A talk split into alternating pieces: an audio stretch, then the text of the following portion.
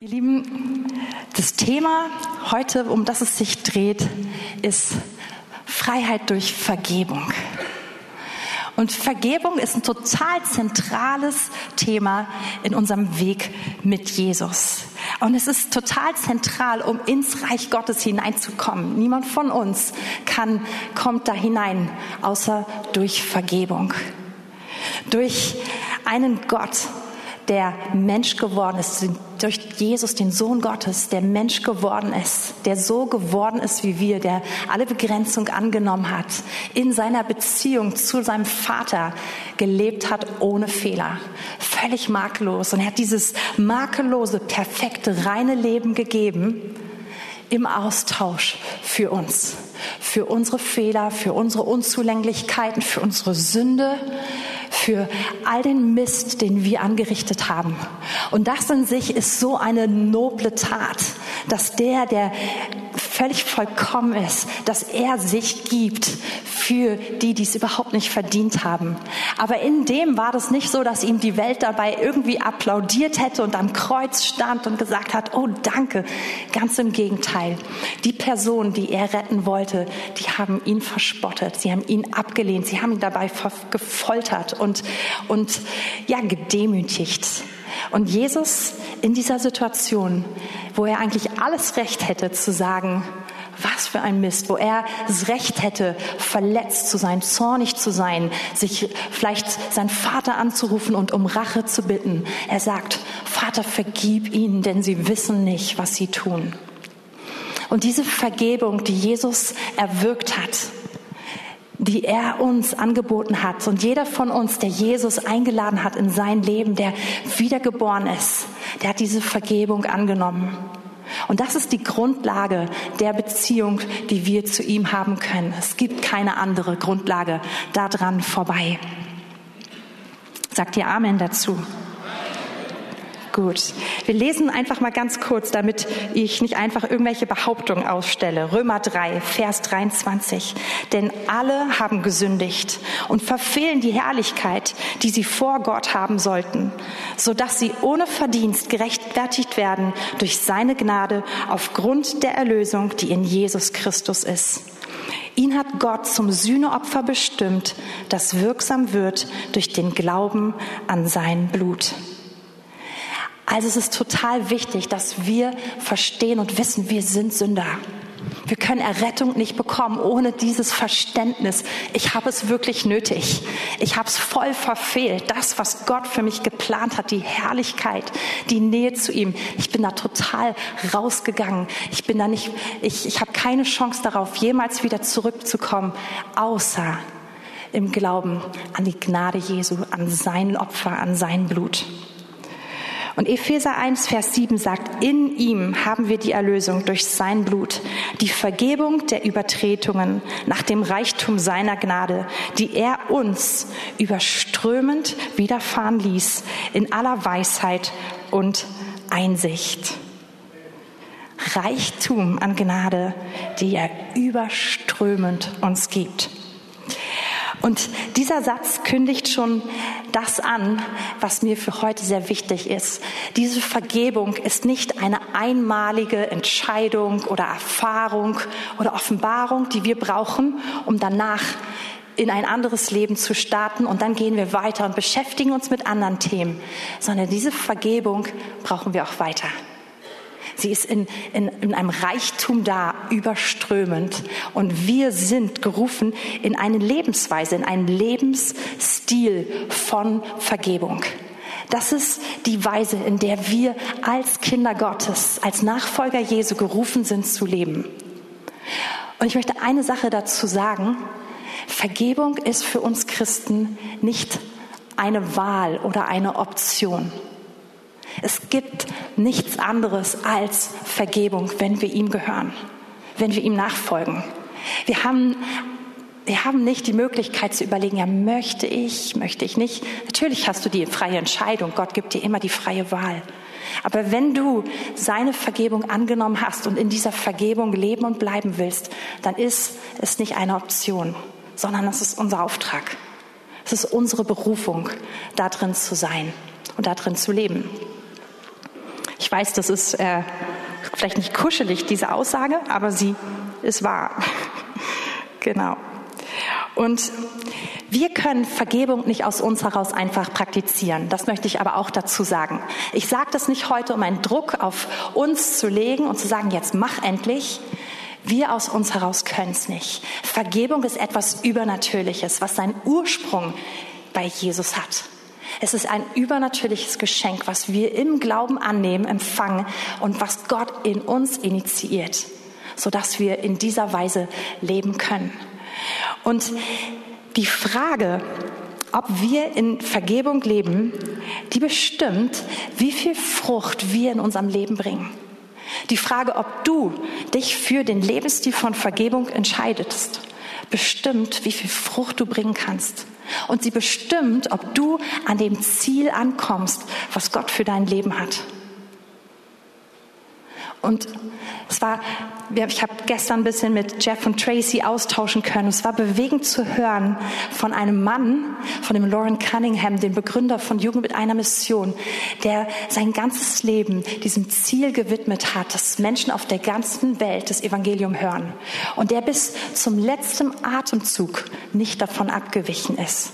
So bewegend zu hören, wenn jemand dran bleibt und wenn man, wenn man hört, wie jemand einfach so gut endet. Aber das ist nicht möglich, wenn wir uns außerhalb ein, ein, eines Lebens bewegen, was von Vergebung geprägt ist. Weil es zieht dich ab vom Ziel, vom Eigentlichen. Vergebung ist in unserer Gesellschaft nicht mehr so krass angesehen und kein so hohes Ideal. Aber es ist eigentlich total fatal, weil der Effekt von davon nicht zu vergeben, also von Unvergebenheit, der ist Bitterkeit. Und in Hebräer 12, Vers 14 und 15 lesen wir, Jagt nach dem Frieden mit jedermann und der Heiligung, ohne die niemand den Herrn sehen wird. Vers 15 noch dazu. Und achtet darauf, dass nicht jemand die Gnade Gottes versäumt, dass nicht etwa eine bittere Wurzel aufwächst und Unheil anrichtet und viele durch diese befleckt werden.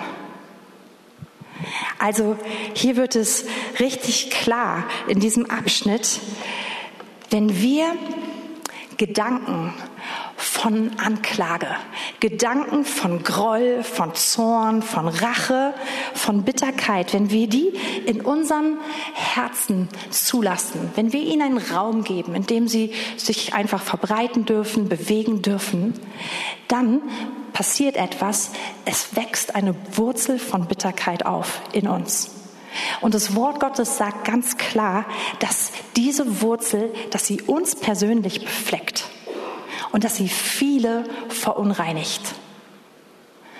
Diese Bitterkeit ist, ist so ähnlich oder kann man gut ver, ver, vergleichen mit einer, also sie ist erstmal eine Kraft, die außer Kontrolle gerät. Am Anfang haben wir diese Gedanken und denken, wir haben ein Recht dazu, wir lassen sie zu. Dann wird daraus eine Kraft, die anfängt, uns zu kontrollieren. Und wir können Gedanken gar nicht mehr abschalten, wenn wir es wollen. Wir können sie gar nicht mehr steuern. Sie gehen von alleine immer wieder zu diesem Punkt zurück. Und sie fangen an, uns zu beflecken. Und dabei ist es nicht mal so, dass, dass wir damit den Leuten eins auswischen, die das ausgelöst haben und auf die wir einen Groll hegen oder von denen wir verletzt sind sondern Bill Johnson sagt es immer so, dass Bitterkeit wie ein Gift ist. Und wir sind bitter gegen eine andere Person und wir denken oder wir tun so, dass wenn wir Gift trinken, dass wir die andere Person bestrafen.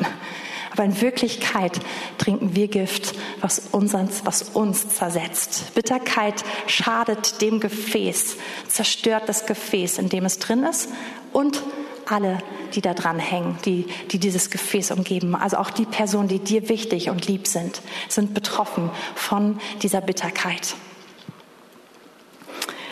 Und keine Angst, wir fahren gleich eine Kurve, ja? Ich will uns nur zeigen, dass es wichtig ist. Epheser 4, Vers 26 und 27. Da lesen wir, Zürnt ihr, so sündigt nicht. Die Sonne geht nicht unter über eurem Zorn. Gebt auch nicht Raum dem Teufel. ist eine interessante Stelle, weil sie sagt, zürnt ihr, so sündigt nicht. Und das suggeriert, dass wir Gefühle haben, ist in Ordnung, es ist menschlich. Es ist sogar eher fraglich, wenn wir sie nicht haben. Wenn bestimmte Dinge passieren, wir von bestimmten Dingen hören, selbst Sachen erleben oder einfach davon hören, dass die anderen Personen passieren, wenn sich in dir nichts regt, das fände ich bedenklicher, als wenn du merkst, hier ist Zorn. Ähm, es läuft gerade dieser Film in den Kinos, Sound of Freedom. Das ist die Verfilmung, Lebensver also Verfilmung von, von dem Leben von einem Mann namens Tim Ballard. Ich will den unbedingt noch gucken. Ich habe ihn noch nicht gesehen, aber ich kenne ältere Dokus über diesen Mann. Man kann das nicht gucken, ohne dass wirklich was in einem aufsteigt. Und wenn es dir nicht so geht, dann würde ich mich fragen, ob irgendwas nicht in Ordnung mit ihr ist. Der Punkt ist der, was machen wir damit? Und die Bibel sagt, zürnt ihr, habt ihr, habt ihr diese Emotionen und die sind normal, die sind menschlich. So sündigt nicht. Man kann richtig damit umgehen, man kann falsch damit umgehen. Und hier ist die Erklärung, lasst die Sonne nicht untergehen über eurem Zorn und gebt nicht Raum dem Teufel.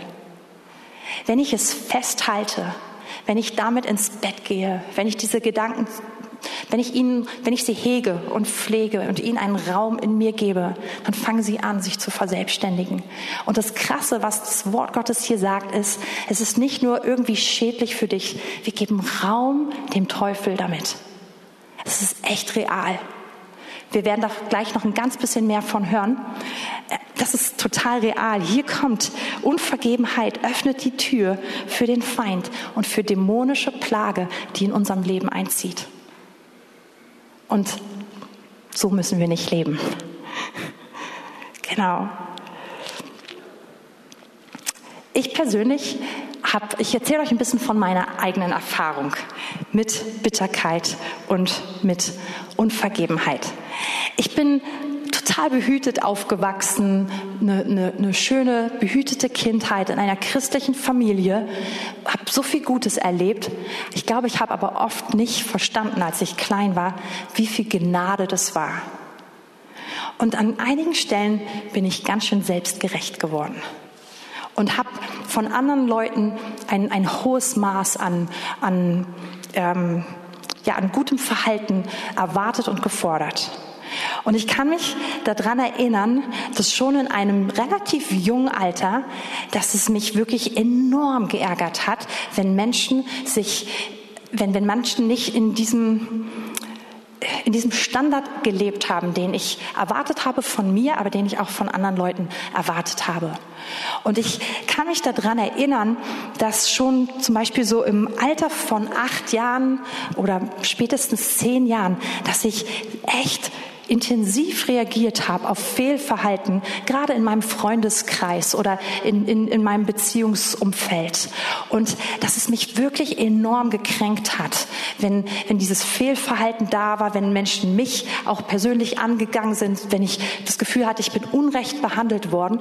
Und ich kann mich daran erinnern, dass ich relativ früh irgendwie diese Kraft in meinem Leben zugelassen haben, habe.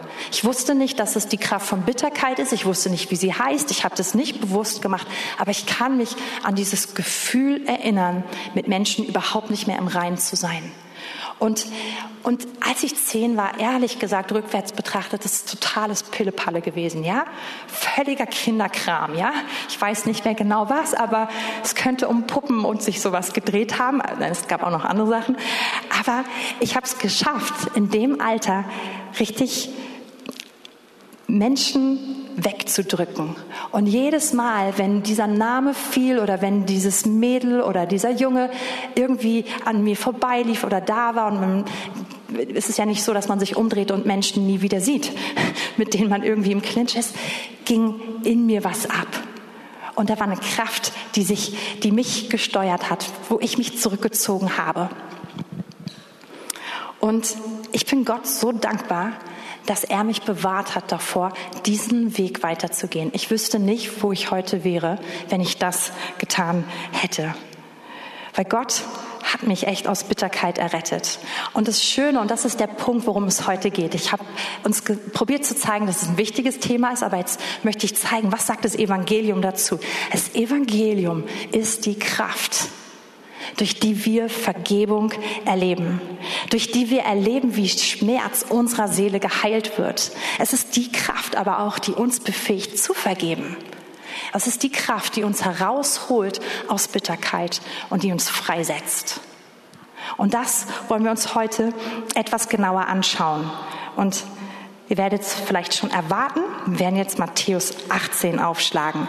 Gibt es einfach eine ganz tolle Begebenheit dazu. Genau. Da trat Petrus zu ihm und sprach, Herr, wie oft soll ich meinem Bruder vergeben, der gegen mich sündigt? Bis siebenmal? Ich denke, er denkt, er greift schon ganz hoch. Jesus antwortete ihm, ich sage dir nicht bis siebenmal, sondern bis siebzigmal siebenmal. Siebzig mal sieben. Nee, siebzig mal siebenmal, ja. Also sehr, sehr oft. Sehr, sehr oft. Und ich glaube, schon hier in diesen ersten zwei Versen wird klar, was ich am Anfang gesagt habe. Es geht hier nicht um punktuelle Vergebung, sondern hier macht Jesus klar, Vergebung ist eine Lebensweise, ist eine Art zu, zu ticken, eine Art mit anderen in Kontakt zu sein und auf das Leben zuzugehen. Und jetzt erzählt Jesus eine, eine Begebenheit. Darum gleicht das Reich der Himmel einem König, der mit seinen Knechten abrechnen wollte. Und als er anfing, wurde einer vor ihn gebracht, der war zehntausend Talente schuldig. Weil er aber nicht bezahlen konnte, befahl sein Herr, ihn und seine Frau und seine Kinder und alles, was er hatte, zu verkaufen und so zu bezahlen. Da warf sich, warte mal, ich glaube, ich muss hier kurz schon einen Satz sagen. Wir lesen also von diesem König, und von dem Knecht, der 10.000 Talente schuldig ist. Und jetzt gibt's hier in meiner Fußnote den Hinweis, dass ein Talent 6.000 Denaren entspricht, das heißt 6.000 Tagelöhnen. Ein Talent. Das heißt, 10.000 Talente entsprechen 600 Millionen Tagelöhnen. Und ich weiß nicht, wie viel du am Tag verdienst. Aber du kannst diese Summe nehmen und sie mal 600 Millionen ähm, damit multiplizieren. Und dann ist mein Taschenrechner schon am Ende, weil er mir dann irgendwelche Kürzel zeigt, die ich nicht mehr verstehe. Ich weiß auch nicht. Also überfordert bin ich damit. Und interessant, also als, ähm, ich weiß gar nicht, wo ich Genau, Vers 27, nee, 26. Also da warf sich dieser Knecht nieder und huldigte ihm und sprach, Herr, habe Geduld mit dir, so will ich dir alles bezahlen. Merkt ihr, wie, wie eigentlich verrückt diese Aussage ist? Das kann niemand von uns in unserem Leben schaffen. Also der hat da echt, der ist wahrscheinlich einfach getrieben von Angst, dieser Mann. Sagt, hab Erbarm, ich werde dir alles bezahlen. Es ist Bullshit. Völlig unmöglich. Niemand von uns kann 600 Millionen Tagelöhne einfach mal schnell so aufbringen. Egal wie groß die Not ist. Und für den Fall, dass es doch noch irgendjemand kann, es ist eine, ein, ein Gleichnis. Es soll uns einen, einen Punkt herausstellen. Genau. Wir lesen weiter. Als aber äh, da erbarmte sich, Vers 27, der Herr über diesen Knecht. Er gab ihn frei und er ließ ihm die Schuld. Also wir haben hier einen Knecht, der Riesenschulden hat bei einem König. Und ist ein zerbrochener Mann, seine gesamte Familie alle seine Kinder, alles, was an ihm hängt, ist betroffen von, von, dem, von dieser Schuld, die er da angesammelt hat. Und diese Schuld, das ist, glaube ich, nicht so eine, wo man einfach sagt, ach, kein Problem. So, keine Ahnung, ich habe dich zum Döner eingeladen, du hast es vergessen. Ja, komm, schwamm drüber. Diese Schuld, die würde auch dem Schuldherrn wehtun. So groß ist sie. Und jetzt, jetzt bittet dieser Mann um Gnade Und dieser Herr, der König, er erbarmt sich. Und was ich so toll finde an Vers 27, er erbarmt sich über diesen Knecht. Er gab ihn frei und er ließ ihm die Schuld. Hier steht nicht, okay, komm, ich komme dir entgegen, du kommst mir entgegen, wir machen einen Deal, du gibst mir das, was du hast und, und für den Rest deines Lebens ähm, stotterst du noch ab, was du, zu, was du zusammenkriegen kannst und na gut, ist besser als nichts. Sondern hier wird das Herz Gottes offenbar, der dieser König ist. Er sagt, okay, du könntest es niemals zurückzahlen. Ich erlass dir alles. Ich schenke dir alles und es kostet mich viel. Es ist keine geringe Schuld. Und jetzt lesen wir weiter. Als aber dieser Knecht hinausging, fand er einen Mitknecht. Der war ihm 100 Denare schuldig. Also wir haben eben gelernt, dass ein Denar ein Tageslohn ist. Also es geht um 100 Tageslöhne. Das ist wirklich eine absehbare Summe im Verhältnis zu den 600 Millionen Tageslöhnen. Ja? Ähm, Jetzt muss ich meinen Platz wiederfinden, meine Stelle. Genau. Dann den ergriff er. Er würgte ihn und sprach, bezahle mir, was du schuldig bist. Da warf sich ihm sein Mitknecht zu Füßen und bat ihn und sprach, habe Geduld mit mir, so will ich dir alles bezahlen. Eigentlich eine, eine Szene, die dieser Mann sehr gut nachvollziehen können müsste. Hat sie gerade selber erlebt. Er aber wollte nicht, sondern ging hin und warf ihn ins Gefängnis, bis er bezahlt hätte, was er schuldig war. Als aber seine Mitknechte sahen, was geschehen war, wurden sie sehr betrübt und kamen und berichteten ihrem Herrn den ganzen Vorfall. Da ließ sein Herr ihn kommen und sprach zu ihm, du böser Knecht, jene ganze Schuld habe ich dir erlassen, weil du mich batest. Solltest du nicht dem auch, solltest du denn nicht auch Solltest denn nicht auch du dich über deinen Mitknecht erbarmen, wie ich mich über dich erbarmt habe? Und voll Zorn übergab ihn sein Herr den Folterknechten, bis er alles bezahlt hätte, was er ihm schuldig war. So wird auch mein himmlischer Vater euch behandeln, wenn ihr nicht jeder seinem Bruder von Herzen seine Verfehlung vergebt. Also wir haben diesen diesen tollen Part in dieser Story, wie Gott vergibt und wie großzügig er vergibt. Und dann gibt es dieses, diese, diese scharfe Kurve. Und es kommt dieser traurige Teil. Die Person, der so viel vergeben wurde, sie ist nicht bereit, selbst auch Schuld zu erlassen.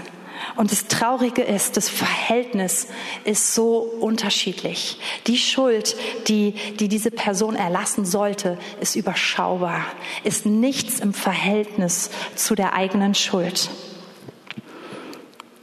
Und das ist auch das Interessante übrigens. Wir können, egal wo wir gebeten werden zu vergeben, wir könnten niemals mehr vergeben, als uns vergeben worden ist egal in welcher Situation. Die Vergebung, die wir von Gott empfangen haben, deine Vergebung, die du empfangen hast, die ist teurer und größer als das, was du jemals gefragt werden könntest zu vergeben. Und jetzt kommt dieses Ende und ich habe euch eben schon gesagt, ich, hier kommt noch einmal so ein Hinweis. Wir lesen jetzt, dass dieser gute König, dass er diesen Knecht den Folterknechten übergibt. Und es ist wieder ein Bild für dämonische Kräfte, für finstere Kräfte, die diese Person, die sich entschieden hat, in Unvergebenheit zu bleiben, quälen. Und hier wird nicht irgendwie eine sadistische Ader in Gottes Wesen sichtbar, sondern einfach ganz klar das, dass Gott unsere Entscheidung respektiert. Und dass wir uns entscheiden müssten, in welchem Reich wir leben wollen. Wollen wir in seinem Reich der Gnade leben? Aber dann zählt es für unser ganzes Leben. Oder wollen wir dort nicht leben? Dann zählt es auch für unser ganzes Leben. So ein bisschen so, als wenn, ich weiß nicht, ob das ein schlechter oder ein guter Vergleich ist, als wenn wir ähm, in einem anderen Land leben wollen, wo es total wenig Steuern gezahlt werden müssen, aber man auch total wenig Sozialleistung kriegt und vielleicht gar keine, ähm, gar keine Krankenkasse, kein, kein Gesundheitsdienst da ist. Und wir sagen, wir würden gerne diesen Steuersatz haben, aber wir würden gerne alles haben, was wir hier sonst bekommen. So ist es mit dem Herrn. Wir müssen uns entscheiden, leben wir im Reich der Gnade. Und ich habe euch eben so ein bisschen erzählt, ähm, wie, wie ich eigentlich schon als kleines Kind auf so einen Weg gegangen bin, wo ich nicht in diesem Reich der Gnade gelebt habe. Und ich will euch kurz ein bisschen weiter erzählen. Ähm, als ich dann etwas älter wurde, ich wurde Teenager, auf einmal ging es nicht mehr um diesen Kinderkram, sondern auch die Qualität von Verletzungen, die man dann erlebt, von, von Konflikten, die nimmt zu. Das wird eine andere. Und es ging, ging tiefer, es ging mir näher. Und und weil ich meinen Großteil, einen Großteil meines Lebens auch im Kontext von Gemeinde, von Christen verbracht habe, habe ich natürlich dann auch echt viel ähm, habe ich auch alle meine negativen Erfahrungen oder viele dort gemacht, nicht alle, viele. Ähm, und habe gemerkt, dass ich noch mehr mit Enttäuschung, mit Verletzung umgehen musste. Als ich dann etwas älter wurde, aber auch noch so Teenie-Jugendalter, gab es so einen richtigen Knall bei uns in der Gemeinde. Und da sind so viele Beziehungen zerfetzt, so viel, ja, da ist so viel hochgegangen, auseinandergegangen. Und ich habe so viel Verletzung, so viel Schmerz in dieser Zeit erlebt. Und ich wurde so bitter weil ich in diesem Mindset drin war. Und die Gruppe der Personen, die ich am liebsten meiden wollte, wurde langsam echt unüberschaubar. Und so kann man gar nicht mehr im Slalom sich bewegen. Ja. Und die Person, äh, die mich, wenn, wenn Namen fielen oder so, wo es sich in mir zusammengezogen hat, die wurde größer.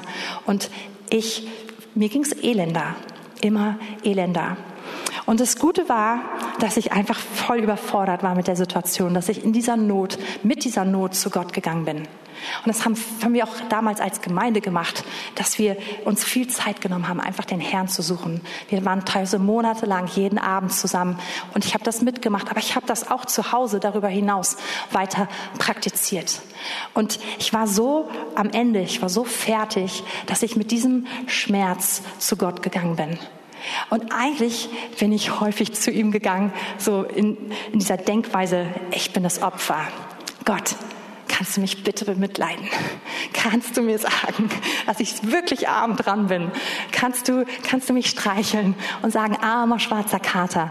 Ich bin ehrlich in dieser Haltung zum Herrn oft gegangen. Und was ich erlebt habe, war, dass er wirklich da war. Er war häufig anders da, als ich es mir gewünscht habe und als ich es erwartet habe, aber er war da. Er hat mich mit seiner Liebe abgeholt. Mit, er hat mich mit seinen Armen umschlossen. Und interessanterweise hat er mich ganz oft zu dem geführt, was wir gerade hier in diesem Gleichnis gelesen haben, dass ich auf einmal gemerkt habe, ich komme mit Groll, ich komme mit Verletzung, ich komme als Opfer. Und er zeigt mir, dass ich eigentlich eine Sünderin bin und dass ich seine Vergebung nötig habe. Aber mehr noch, dass er sie mir gerne gibt. Und dass es was Wunderschönes ist, die Vergebung Gottes zu erleben. Man kann, man, man erlebt es nie in schönen Situationen, aber man kann hier abhängig werden von diesem Moment. Wenn man merkt, Gnade fließt in mein Leben. Und der allmächtige, heilige Gott, er liebt mich trotz meiner Fehler. Er vergibt mir. Und ich muss gar nicht in diesem Moment mich irgendwie hocharbeiten, sondern ich stehe ihm gegenüber und es ist so, als wenn er mein, mein, mein Gesicht hochhebt und mir mit seiner Liebe, mit seiner feurigen Liebe in die Augen schaut und sagt, ich liebe dich in diesem Moment mehr ich kann, nicht, ich kann dich nicht mehr lieben, als ich dich jetzt in diesem Moment liebe, wo du mir gerade erzählst, was du an Schrott gebaut hast. Und, und diese Momente haben angefangen, mein Leben zu prägen. Und ich bin immer und immer wieder an diesen Punkt gekommen, wo ich gemerkt habe, ich brauche Vergebung. Und Vergebung ist schön. Vergebung tut so gut. Vergebung verändert mich. Und auf einmal verändert Vergebung meinen Blick anderen gegenüber, meine Haltung anderen gegenüber. Ich kann andere loslassen. Und auf einmal werde ich erinnert an Personen und da passiert gar nichts in mir. Oder ich treffe Menschen und ich muss gar nicht ausweichen, sondern ich merke auf einmal, oh, ich mag sie. Ich mag sie wirklich. Und wenn ich an sie denke, dann kommt nicht als erstes all das hoch, was schiefgelaufen ist. Oh Mann, da drin war ich ein echter Pro. Ihr hättet mich mitten in der Nacht wecken können und ich hätte aus der Pistole heraus alles sagen können und alles gewusst, alle Punkte, die mich geärgert haben. Ich konnte sie so richtig gut runterrattern. Ich hatte sie immer präsent. Das war nämlich diese Gedanken von Bitterkeit. Und an dieser Stelle muss ich echt sagen, dass ich Gedächtnisverlust erlebe. Und das ist Schönes. Das ist wirklich Schönes zu merken, ja, da war mal irgendwas, ich kann es schon gar nicht mehr so genau sagen. Ich habe Frieden. Und Gott hat mir vergeben und ich habe vergeben. Und ich habe angefangen, diesen Lebensstil von Vergebung kennenzulernen. Und ich bin da nicht der Allerbeste. Ich bin auf dem Weg. Ich bin so dankbar, dass wir Gemeinde auf dem Weg heißen, weil es genau das beschreibt. Ich bin eine Lernende an dieser Stelle. Aber ich würde nie, nie wieder zurück ins Alte wollen. Es ist einfach viel zu schön, wenn man merkt, ich bin frei. Und das Gefängnis, in das ein Bitterkeit einsperrt, zu merken, ich bin da rausgegangen. Ich muss da nicht mehr länger drin sein. Und das Ausmaß, in dem wir vergeben können, es zeigt an, wie sehr wir wirklich die Vergebung Gottes angenommen haben. Wenn du merkst in deinem Leben, ich hade an dieser Stelle, das klingt logisch, aber ich habe das Gefühl, ich kann es nicht dann musst du jetzt nicht irgendwo ein Turbo einschalten, sondern dann komm zurück zu dem Punkt, dass du weißt, was ist dir vergeben worden. Wenn dir wirklich, wenn du weißt, wie viel dir vergeben worden ist, dann liebst du gerne und viel. Als erstes in diese Richtung zurück, aber dann auch zu anderen Menschen. Ähm, puh. Ach, ich habe gar nicht mehr viel. Ich schließe noch. Wie funktioniert Vergebung? Das ist jetzt gar nichts Langes. Ich fasse eigentlich nur zusammen, was ich gesagt habe. Wir erkennen an, dass Schmerz, das Leid, das Unrecht, das geschehen ist. Und das darfst du auch. Vergebung heißt nicht, wir kehren das alles unter den Teppich, wir bagatellisieren es, wir tun so, als wenn es nicht gewesen wäre oder wir ignorieren Unrecht. Übrigens heißt äh, Vergebung auch nicht, gerade wenn es ähm, um kriminelle Handlungen geht, dass wir das außen vor lassen. All das nicht. Wenn, wenn Dinge aufgedeckt werden müssen, ans Licht gebracht werden müssen, dann muss das so, dann ist es wichtig. Es gehört dazu. Das sollte man nicht verwechseln mit Vergebung. Aber Vergebung heißt, dass, dass wir es anerkennen. Es ist da. Und so wie ich es von mir gesagt habe, ich habe diesen Schmerz, das Leid und all das zum Herrn gebracht. Und das dürfen wir machen. Wir sind eingeladen, damit zu ihm zu kommen. Aber wir kommen zu ihm und erkennen dabei an, was uns vergeben worden ist. Wie groß die Gnade ist, die wir erlebt haben.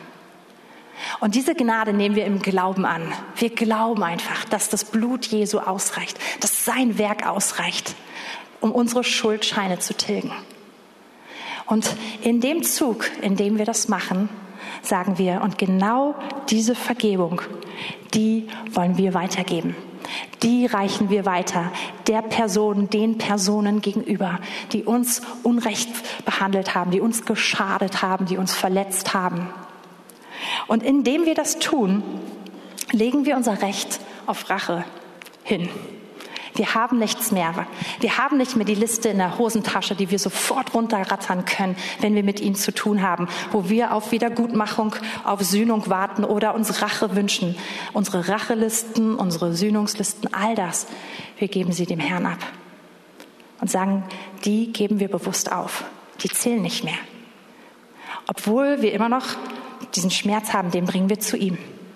Aber wir bringen ihn nicht mehr zurück zu der Person und sagen, und jetzt bist du mein Sklave, ich erwarte etwas, sondern dieses Recht geben wir auf vor dem Herrn. Und wir vertrauen darauf, dass er ein guter Richter ist. Es ist auch nicht so, dass er die Dinge unter den Teppich kehrt. Und dass er sagt, ach, das, was da passiert ist, das war nicht so schlimm. sondern er ist ein guter Richter. Und er sorgt für Recht. Er hat verschiedene Wege, das zu tun. Es ist auch möglich, dass die Person, die das begangen hat, dass sie diese, dieses, diesen, diese Sünde auf Jesus legt. Und dann hat Jesus dafür bezahlt. Aber der Herr wird dafür sorgen, dass für Unrecht bezahlt wird. Entweder durch das Opfer von Jesus oder dafür, dass er Menschen dafür zur Verantwortung ziehen wird. Aber Gott ist ein Richter. Und es ist wichtig beim Vergeben zu wissen, dass Gott das tut. Und der letzte Schritt, wir fangen an, Menschen zu segnen, die uns verletzt haben, die uns, die uns geschadet haben. Das ist der Punkt, wo du merkst, jetzt, jetzt kommt Vergebung wirklich zum Abschluss. Wenn du anfängst zu segnen, wenn du anfängst zu sagen, ich will, dass es dieser Person gut geht. Ich will, dass sie gesegnet ist, dass ihre Familie gesegnet ist, dass sie, wenn es ein Christ ist, dass sie mit dem Herrn vorangeht, dass sie in ihrer Berufung lebt. Wenn es kein Christ ist, dass sie den Herrn kennenlernt. Und hier schließt Vergebung ab. Vergebung ist nicht gleichzusetzen mit Wiederherstellung. Das ist der nächste Schritt oder ein weiterer Schritt. Den kannst du auch nicht einseitig gehen. Vergebung kannst du einseitig gehen. Dazu brauchst du die andere Person nicht. Die kann das ganz anders sehen. Die kann gar nichts davon wissen. Sie kann schon verstorben sein. Du kannst vergeben. Wiederherstellung geht nur, geht nur im, im Einvernehmen miteinander. Und Vergebung heißt auch nicht, dass jede Person danach unser bester Freund ist, dass wir alles Vertrauen sofort wieder dahin packen. Aber Vergebung heißt, dass wir frei sind und dass du frei bist. Und ich glaube, dass heute Morgen ein Morgen ist, wo Gott uns ganz neu in diese Freiheit der Kinder Gottes einlädt. Ich glaube, dass heute so ein Entgiftungsmorgen ist, ein Detox-Morgen wo das, was in dir grummelt, was dich belastet, wo du es ihm geben kannst. Und ich möchte das Anbetungsteam auf die Bühne bitten. Wir beten jetzt zusammen. Es war schon ein voller Gottesdienst mit so vielen Punkten. Wir werden jetzt gerade keine Intensivzeit im Sinne von einem ganzen Abend oder sowas anschließen, sondern wir wollen jetzt einfach vor Gott gehen, den Heiligen Geist bitten, zu unseren Herzen zu sprechen.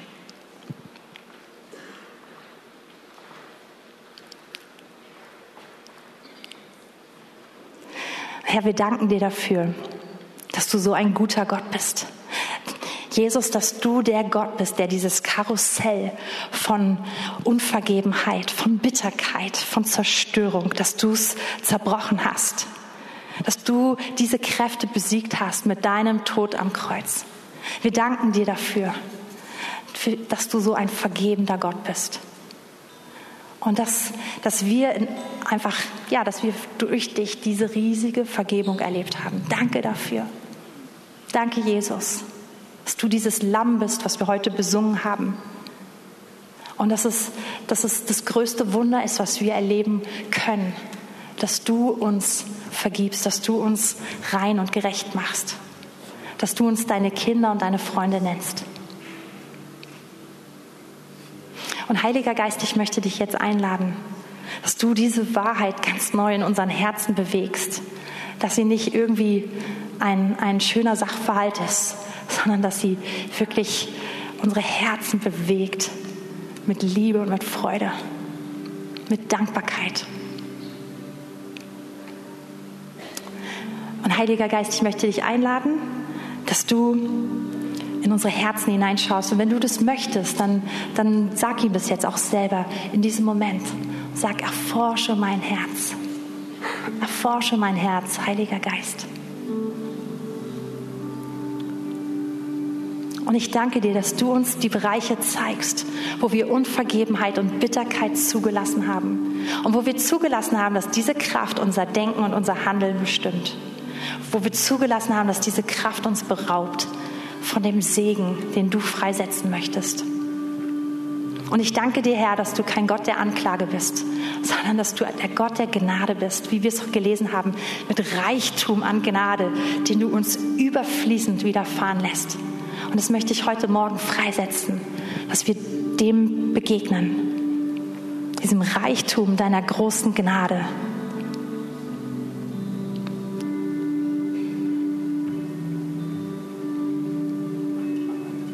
Und ich glaube, dass der Heilige Geist dich jetzt einfach erinnert an Menschen, an Situationen, wo er dich ruft, seine Gnade neu hineinzuholen und um Vergebung zu bitten für deine Unvergebenheit und dann zu vergeben. Und ich glaube, vieles davon kannst du einfach mit ihm machen. Wenn du aber merkst, ich brauche jetzt einen Bruder, eine Schwester, dann kannst du dich entweder zu jemandem umdrehen, der in deiner Nähe sitzt, eine Person, der du vertraust.